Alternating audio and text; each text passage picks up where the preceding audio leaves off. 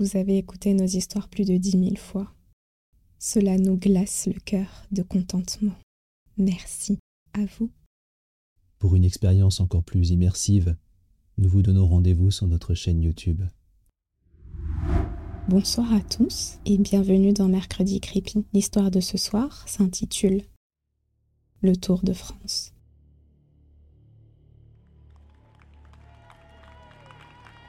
Elle arrivait. J'étais avec ma femme sur le bord de la route. La ferveur des spectateurs était grandissante.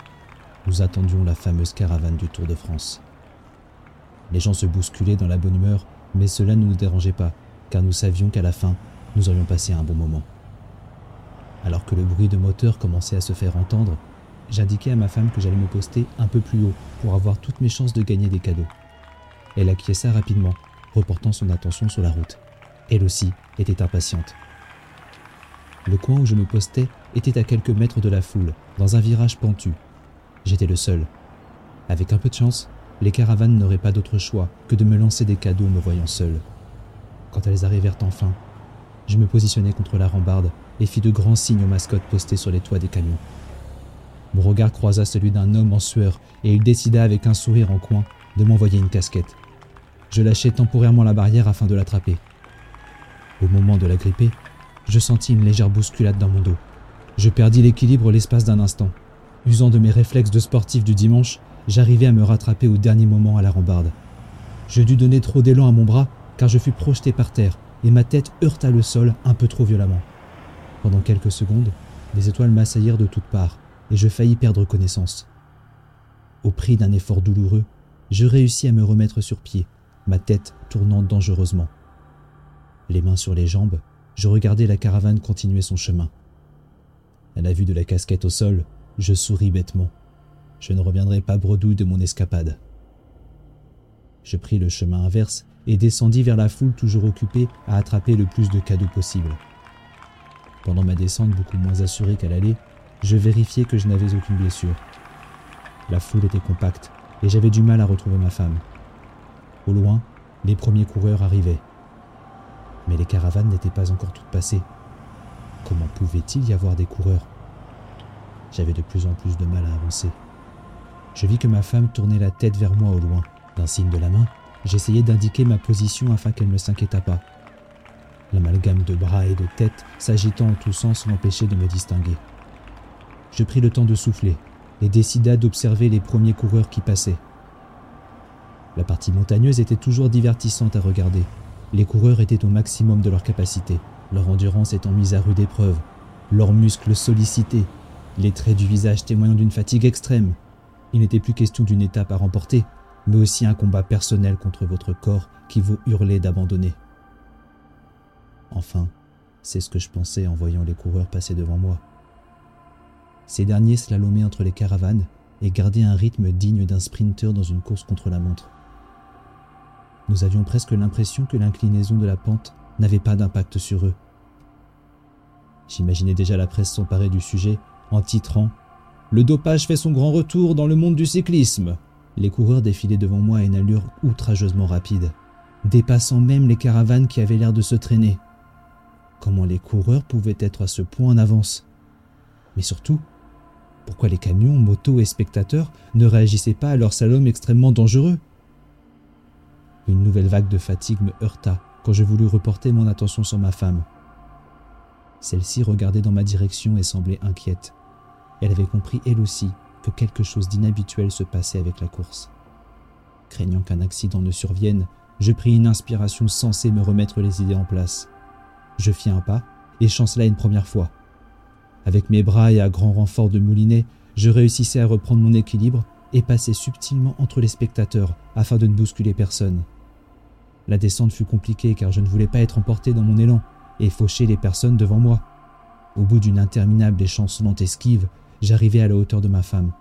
Elle avait toujours son air inquiet, son visage tourné vers moi. Je lui demandai si tout allait bien et si elle avait remarqué les coureurs qui avaient rattrapé la caravane. Elle ne répondit pas tout de suite, puisqu'elle avait l'air de parler avec un homme à côté d'elle. Je tendis l'oreille, mais j'avais du mal à l'entendre, comme si plusieurs dizaines de mètres nous séparaient. Pourtant, elle était devant moi, à portée de main. L'homme se tourna vers elle et lui dit qu'il ne l'avait pas vue. Qui ça? De qui parlait-il? Le visage de ma femme pâlit d'un coup. Je ne comprenais pas ce qui pouvait la mettre dans un état pareil, et surtout, pour qui s'inquiétait-elle? La caravane était maintenant passée. Les coureurs continuaient de filer une allure ahurissante. Le public se dispersait légèrement. Je tendis la main vers l'épaule de ma femme afin d'attirer son attention.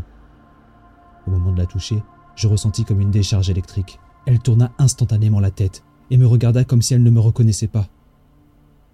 Son regard devint humide, et sans que je ne sache pourquoi, une larme coula le long de sa joue. Pris de panique, elle s'élança à contre-courant de la foule vers la pente que je venais de descendre. Ma fatigue était de plus en plus intense quand je tentais de la suivre. Elle allait beaucoup plus vite que moi. Elle semblait avoir la même énergie que les coureurs. Elle tourna au virage où je m'étais positionné quelques instants plus tôt.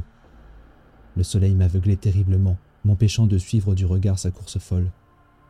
Alors que mes jambes semblaient ne plus vouloir porter mon poids, un écho lointain me parvint, une sorte de note aiguë. Cela aurait pu être un chant si la note ne se terminait pas sur une pointe de déchirement. Attiré par ce son intrigant, je réussis finalement à atteindre le virage. Ma femme avait finalement stoppé sa course et ne bougeait plus. Le sifflement des roues passant à côté d'elle masquait la note aiguë persistante. Pourtant je sus que ça venait de ma femme. M'approchant d'elle doucement, je vis qu'elle pleurait. Son visage était crispé, ses pleurs intenses, mais son regard était fixé dans le fossé aux abords de la route. Tournant à mon tour la tête, l'horreur eut raison de mes dernières forces je tombais à genoux au bord du trou. Un corps sans vie était allongé dans l'herbe froissée et taché de rouge. Ses vêtements, je les reconnaissais. Ses chaussures aussi. Me laissant totalement tomber à côté du cadavre, je vis son regard sans vie me renvoyer le mien. C'était mon regard. C'était mon corps. Une nouvelle décharge me traversa le corps quand ma femme posa sa main sur ce qui était autrefois mon enveloppe charnelle. En un éclair de pensée, la réminiscence de ce qui s'était passé me frappa. J'avais glissé de la rambarde et je n'avais pas pu me rattraper. Le camion m'avait heurté de plein fouet au crâne et j'avais été projeté au loin sans que personne ne me vît. La décharge des souvenirs d'une vie passée s'amenuisa et la fatigue disparut d'un coup. J'eus l'impression de respirer à nouveau. Ma femme se tenait à genoux à côté de mon cadavre et ne me voyait pas. Je ne pouvais la toucher, je ne pouvais que regarder. En tournant la tête vers la route, je remarquai que les coureurs s'étaient arrêtés. Ils me regardaient en silence.